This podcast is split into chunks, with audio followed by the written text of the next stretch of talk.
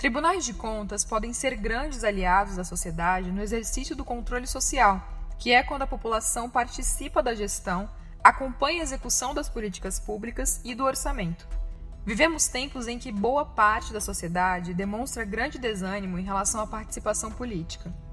Mas para que os recursos públicos sejam empregados de forma a garantir o máximo retorno à sociedade, para que todos tenham acesso a bons serviços públicos, é muito importante que todos participem.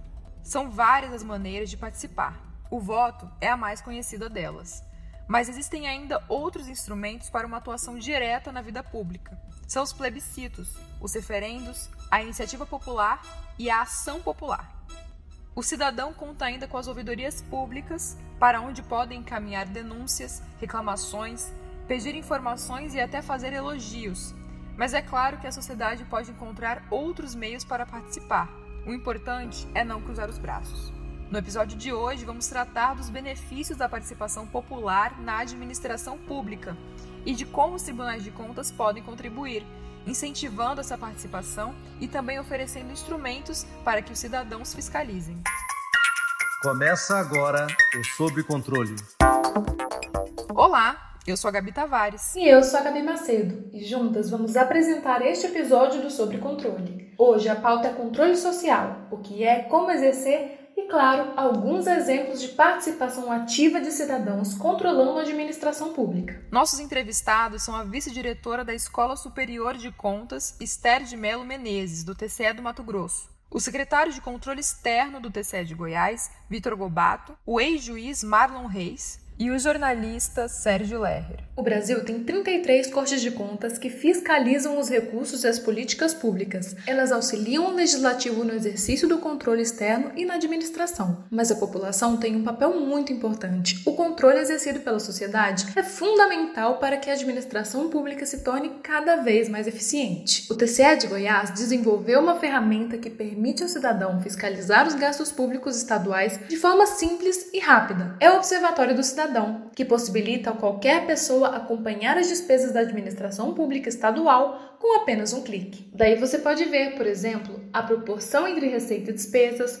o grau de transparência da gestão de hospitais públicos por organizações sociais, a situação das rodovias goianas e até os gastos do governo no combate à Covid-19. É o que o secretário de Controle Externo do Tribunal, Vitor Gobato, comenta agora. Nós lançamos o Observatório do Cidadão, uma ferramenta muito importante, um canal para que a sociedade possa acompanhar as informações, possa fiscalizar junto com o tribunal uh, o que está acontecendo na administração. Inclusive, essa iniciativa foi classificada no Prêmio Novare, para nossa felicidade. E lá dentro nós temos uma informação que comunica para a sociedade os gastos Covid é onde que está indo os repasses, os empenhos, as liquidações e pagamentos relacionados ao Covid. É um relatório dinâmico, de fácil acesso, que o cidadão consegue filtrar, fazer exportação dos dados e fazer é, eventuais cruzamentos. E a partir disso eles podem identificar oportunidades do tribunal atuar, eles podem, por meio da ouvidoria, sinalizar alguma coisa que eles enxergarem. Então é, é uma ferramenta muito rica que tem só a somar para o tribunal. Ao invés de termos somente o tribunal fiscalizando, a gente a gente tem agora a possibilidade de toda a sociedade acompanhar também para onde está indo esses recursos e como eles estão sendo aplicados. É isso, obrigada. O TCE de Mato Grosso também incentiva a participação da sociedade, disponibilizando um curso gratuito sobre cidadania e controle social, para que o cidadão consiga reclamar, exigir direitos e fiscalizar de forma mais efetiva. A vice-diretora da Escola Superior de Contas do TCE de Mato Grosso, Esther de Melo Menezes, fala sobre a criação desse curso EAD.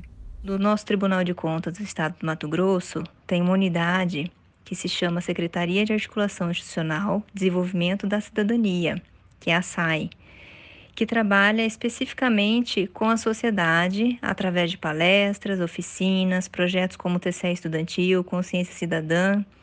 A secretária hoje da SAI, doutora Cassira Vuolo. Ela que é a idealizadora e criadora do curso EAD Cidadania e Controle Social. E a importância do controle social e da mobilização do cidadão para fiscalizar os gastos dos recursos públicos. O cidadão comum deve ter conhecimento mínimo e ser estimulado a participar das reuniões nas associações de bairros, das audiências públicas, dos conselhos de políticas públicas, observatórios sociais, a encaminhar denúncias a ouvidorias, solicitar informações aos órgãos públicos, valendo-se da lei. A mobilização do cidadão, a Secretaria de Articulação Institucional faz toda essa mobilização. Muito obrigada, Esther. Outro exemplo interessante vem da Audicom.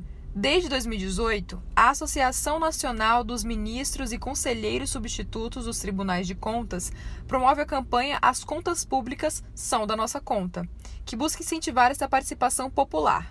O jornalista e coordenador de comunicação da campanha, Sérgio Lerrer, é nosso entrevistado agora. Então, Sérgio, por que, que a Audicom criou essa campanha?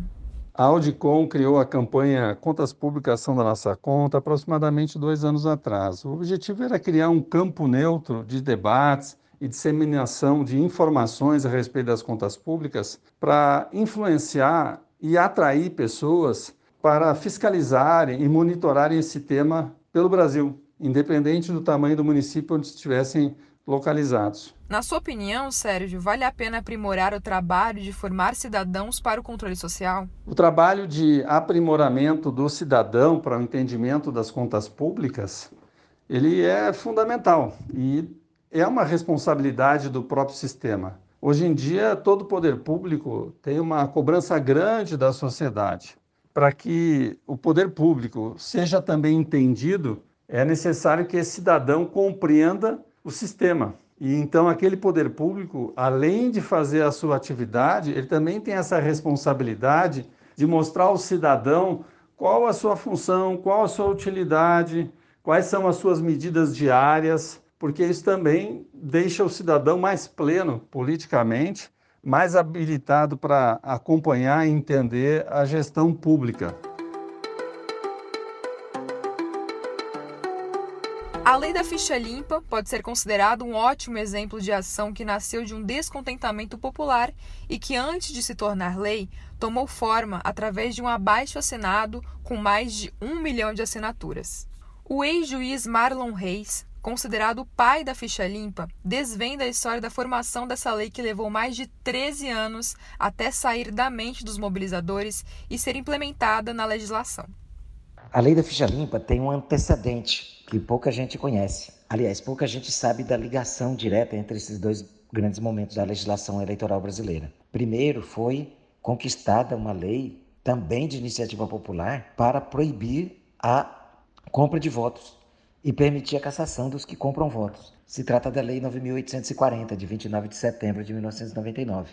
Então, foi um momento muito importante porque orientou a sociedade, ajudou a sociedade a perceber que poderia mudar as leis eleitorais, reuniu atores sociais, como a OAB, a CNBB e muitas outras entidades que se aproximaram dessa matéria, e depois elas ampliariam isso, criariam em 2002 o Movimento de Combate à Corrupção Eleitoral e esse movimento foi que engendrou toda a lei da ficha limpa. Eu tenho a honra de ter participado de todos esses momentos, né?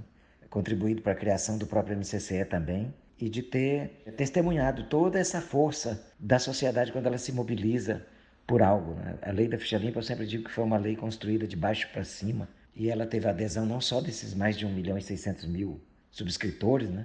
mas o apoio efetivo da população como um todo, nas redes sociais. É, foi um, momento fantástico, assim para a história do Brasil esse momento de aprovação da lei da ficha limpa. E quais impactos dessa iniciativa popular o senhor acha que vale a pena serem compartilhados com quem nos ouve? A lei da ficha limpa ela mudou os padrões, os estándares né, de definição de quem pode ou não pode ser candidato, é, deixando mais difícil e rigoroso o processo de registro de candidatura.